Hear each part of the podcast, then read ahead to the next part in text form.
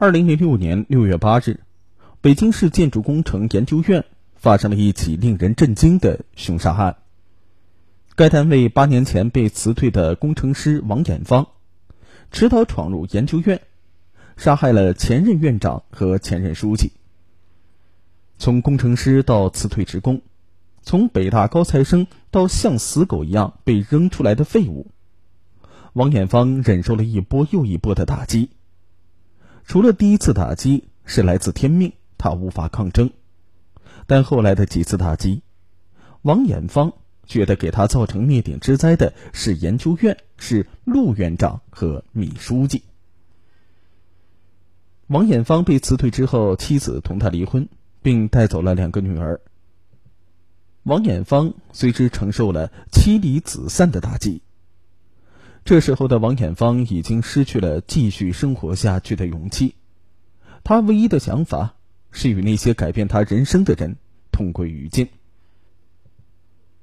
王艳芳一九五四年十月七日出生于辽宁沈阳市，一九八零年毕业于北京大学化学系。在上世纪八十年代初期，北京大学的本科生应该比现在的博士生要吃香得多。王艳芳毕业之后，作为高材生进入北京市化工局科研处工作。一九八二年调到北京东方化工厂研究所。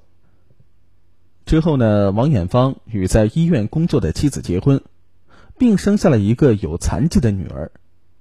为了照顾家庭，一九八四年，王艳芳调入北京市建筑工程研究所担任研究员。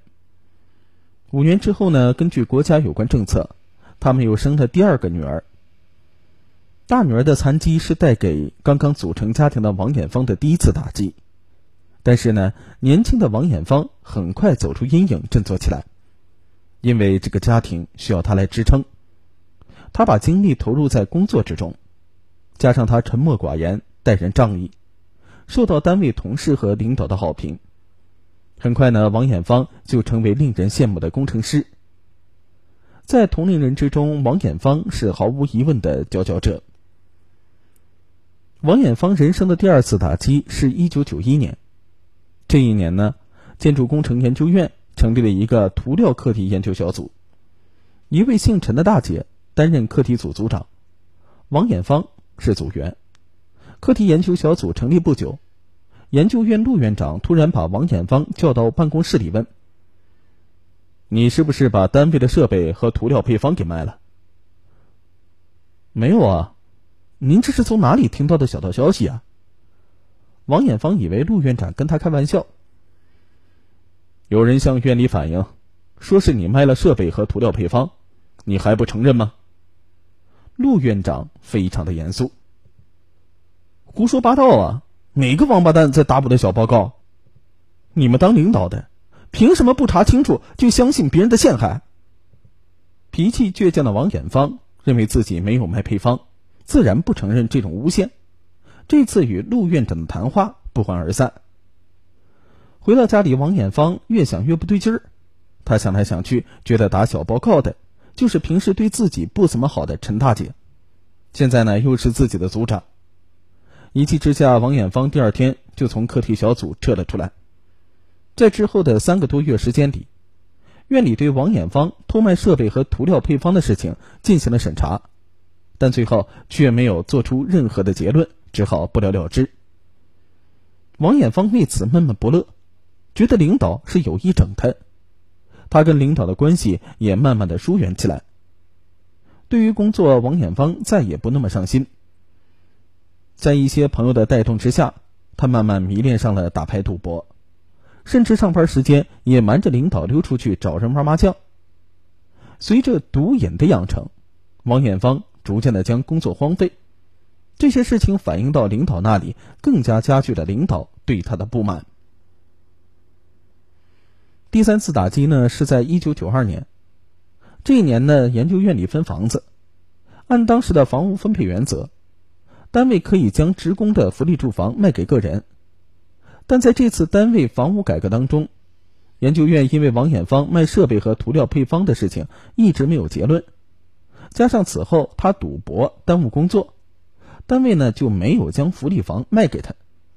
直到院里其他人的房子都已经办理了买卖手续，王艳芳才知道事情的真相。王艳芳没有从自己的缺点找原因，反而认为是领导有意在整他。他觉得单位的决定就是领导说了算，是陆院长从中作梗，因此啊，他记恨上了陆院长。第四次打击是一九九三年那个寒冷的冬天。为了照顾自己患病的母亲，孝顺的王艳芳把母亲在崇文区的房子与同事换了房。王艳芳当时考虑两个便利：一是换到了自己的住房附近，可以照顾母亲；二是同事的房子有暖气，能够让母亲过个暖和的冬天。但是，正当王艳芳的母亲住进那间小平房之后，房子里的暖气却莫名其妙的被停了。王艳芳非常恼火，认为是陆院长下令给停的，他只好找到院里的米书记，但米书记表示不知道这件事情。王艳芳一气之下又找到上级主管部门反映情况，但是折腾了一圈之后，仍然没有解决暖气的问题。此时呢已经是十二月的隆冬，王艳芳只好将。被冻了很久的母亲送到大哥那里，没想到母亲刚到大哥那里就大病一场，之后经过医治，命虽然保住了，母亲却从此一病不起，差点啊变成了植物人。王艳芳觉得母亲之所以生病，就是因为院里给停了暖气造成的，由此啊，她更加痛恨陆院长、米书记了。此后呢，王艳芳多次找上级领导反映此事，最终呢通了暖气，也帮助其他十几户都装上了暖气，街坊邻居都沾了他的光。但经过这么一番折腾，领导们对王艳芳更加的不满意了。接踵而至的是第五次打击，这个打击对于王艳芳来说才是最致命的。一九九五年，院里成立了。装饰研究所，王艳芳因为学化工出身，正好专业对口，被分配到了装饰研究所。面对生活日益窘迫，他一度产生了洗心革面的想法，并向领导发誓再赌就多一只手。但是不久，王艳芳的保证便落了空。研究院呢是国家差额拨款的事业单位，因此呢，单位里的工程师需要完成科研成果、专利。发表学术文章等软指标，或者呢达到一定收入的硬指标，但是这些王艳芳都做不到。一九九六年，研究院改制，由院长聘任中层干部，中层干部聘任职工。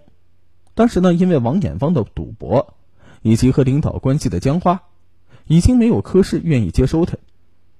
按照研究院当时的规定，凡无单位签订劳动合同的人员。均由研究院下属的发展中心接收。一九九七年，王艳芳与发展中心签订了一年期的劳动合同。该中心规定，每位职工每年需要完成三万元的盈利额上交到院里，否则呢就终止劳动合同。也就是说，如果不能按期上交三万元，王艳芳就要卷铺盖回家。这不是那种获得某种补偿的下岗，而是被辞退。被辞退的职工呢是没有任何待遇的。